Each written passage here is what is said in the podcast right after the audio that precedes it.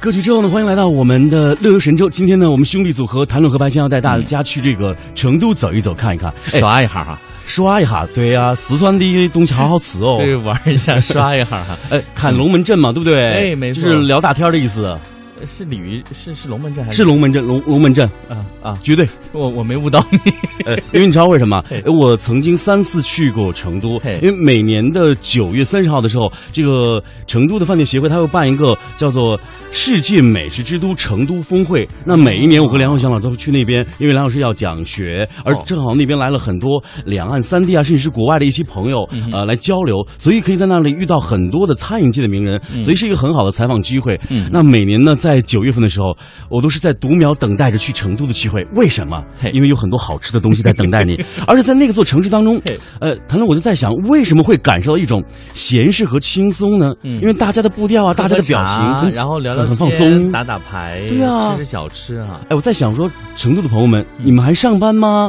呃，你们的你们的这个旅游收入为什么那么高？我看你们好像都是很闲适啊，消对费对又不高，所以就对让人啊很生陷哈。呃，更重要的是那里的房子也不是很贵啊，嗯有很很多朋友抄着钱去买三四套之类的啊。 是，所以呢，我们就一起到成都打麻将、吃火锅，感受一下成都安逸又热闹的 lifestyle。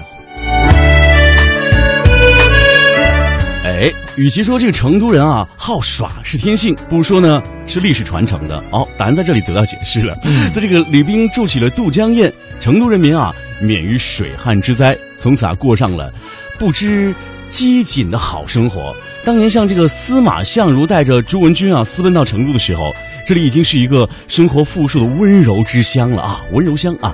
在隋唐时期呢，成都的商业繁荣仅次于扬州城，那成都人啊变得更有资格去享受安逸。到了宋朝呢，成都人啊尤其流行去这个郊外踏青玩耍，元朝更被称作叫做富贵。悠闲之都，看来人这个休闲之情是有历史的有历史的啊，没错有根可循的啊。嘿，那说到成都人呢，只懂打麻将啊，那确实是一种误解，真的。嗯，那麻将呢，只是他们生活基本的一个技能罢了。 呃，那麻将呢，起啊源于我国东南一带，然后呢，传至华北以及西南。嗯，那具体什么时候到四川的就不得而知了，但是可以肯定的是，麻将在这里最早只是有钱人的游戏，嗯在市井间是非常鲜见的。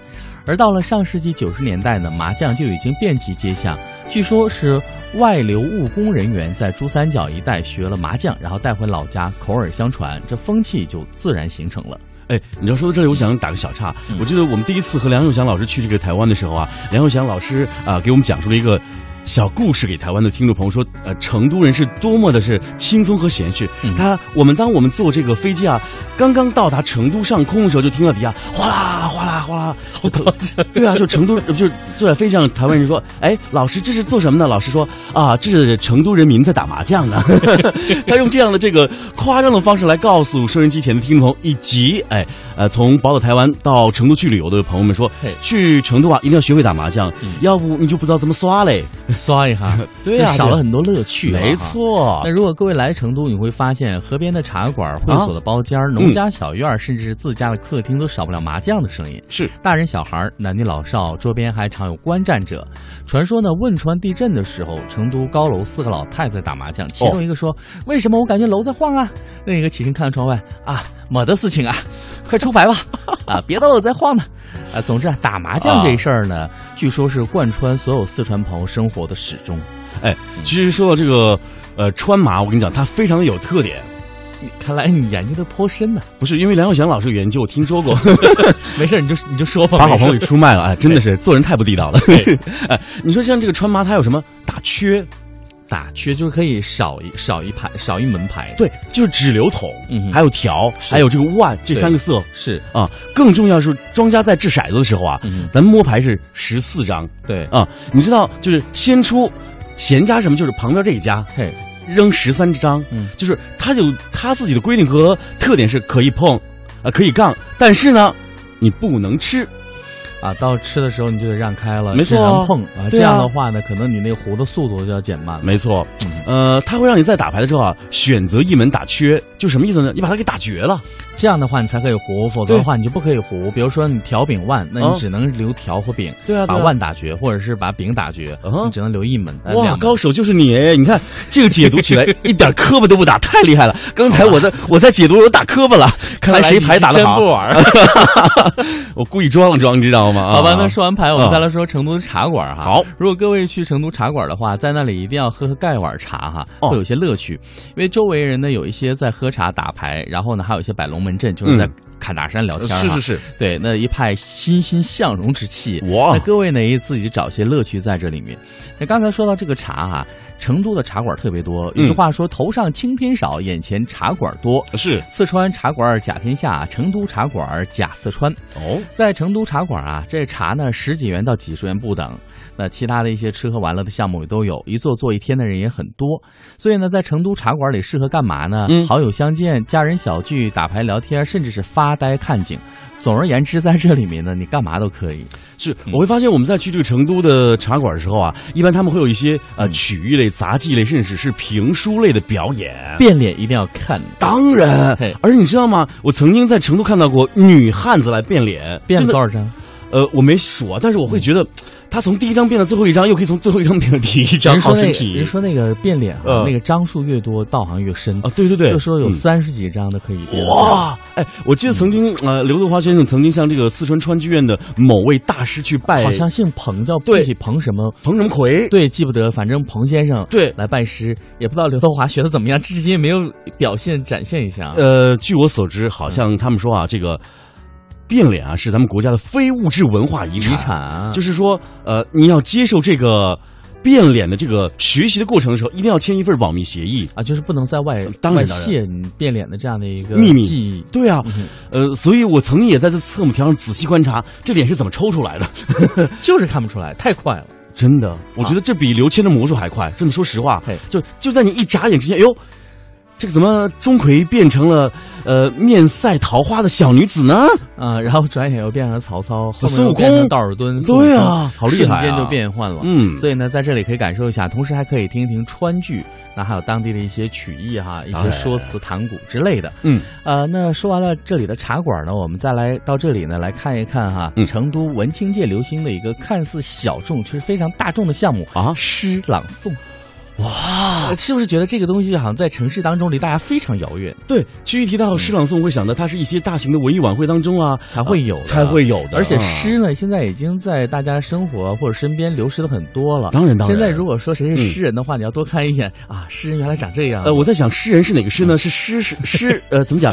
浸湿的诗呢？还施是舍的诗，还是嗜血的诗？ 哎人家是诗歌的诗了。对对对对对，好，我们来看看咱们成都朋友怎么用川普话来朗诵嘿诗歌的。你要朗诵吗？是的，来，您先说。真不会。 这个川普来朗诵这个诗歌还真有一些难啊。当然，因为他这个呃韵折呢，我们抓不到川普的那样的一个韵折，对所以呢，你再读起来就会很难受。我们不要再给这个很好听的误导这个大家了好吗对成都话啊，这个四川话，呃，抹黑了抹黑了啊。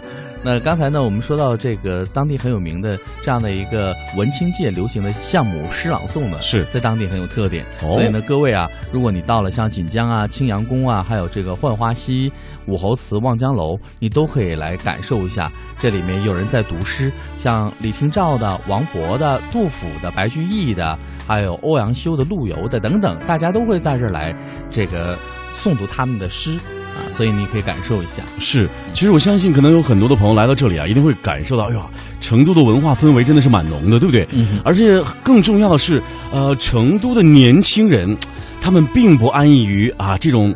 安静的现状，你有没有发现，现在在大陆很多的选秀节目当中啊，呃，四川籍的流行级歌手是非常非常之多的。哎没错，你看，像说到这个谭维维，呦，歌唱的好好哎，对，然后呢，还有这个李宇春、李宇啊春，张靓颖，哎，天，都是川妹子哎。还有这个男神，呃，这个男神是打引号的啊，我认为是打引号的，张杰啊，张杰， ，yes，四川我一的直。以为他是湖南人，你看，你看，你看，因为我真的不太关注。芒果卫视，芒果卫视，对，你看都把他都变成了，所以说他呃，对，谢娜也是对吧？四川人、啊，托儿姐嘛，对不对？对我还以为一姐主持界的，对，，你看，真的混淆他跟这个湖南人，你看渊源太深了，对啊因为都是麻那么辣啊。嗯哼，那你看，那四川的年轻人都非常会唱歌，有着好嗓子啊，是，所以呢，他们也不安于这个休闲的一个现状，也打拼出自己的一片天地啊了，哈在娱乐圈呢也是小有名气哈、，对对 对，有一些成绩在里面。嗯，那如果呢，各位想感受一下四川的这样的一些躁动的夜生活呢，你不妨可以到像九眼桥啊、少林路啊、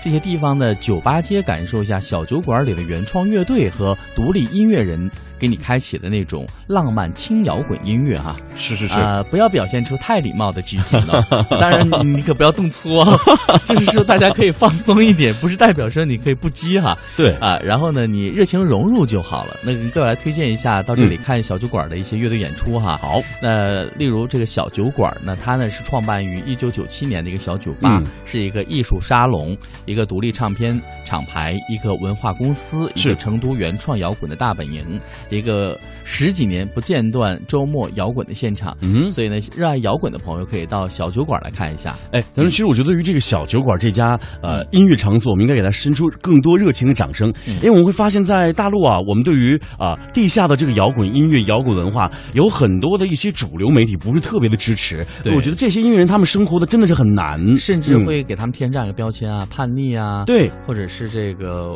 我行我素，我我不行我羁素啊啊，不羁啊，真的这样的真的对。其实呢，我们还是要走进它来理解和了解它，认识它。还有这个麻糖酒吧，嗯那这里是乡村风格的酒吧，周末有即兴的表演，很多人会带着乐乐器来到这里来切磋。哇，有朋克啊，还有民谣啊，还有电音呐、所以到这里呢，你可以感受一个不一样的周末。哎，谭先生，你是不是可以在这里弹一下您的钢琴了呢？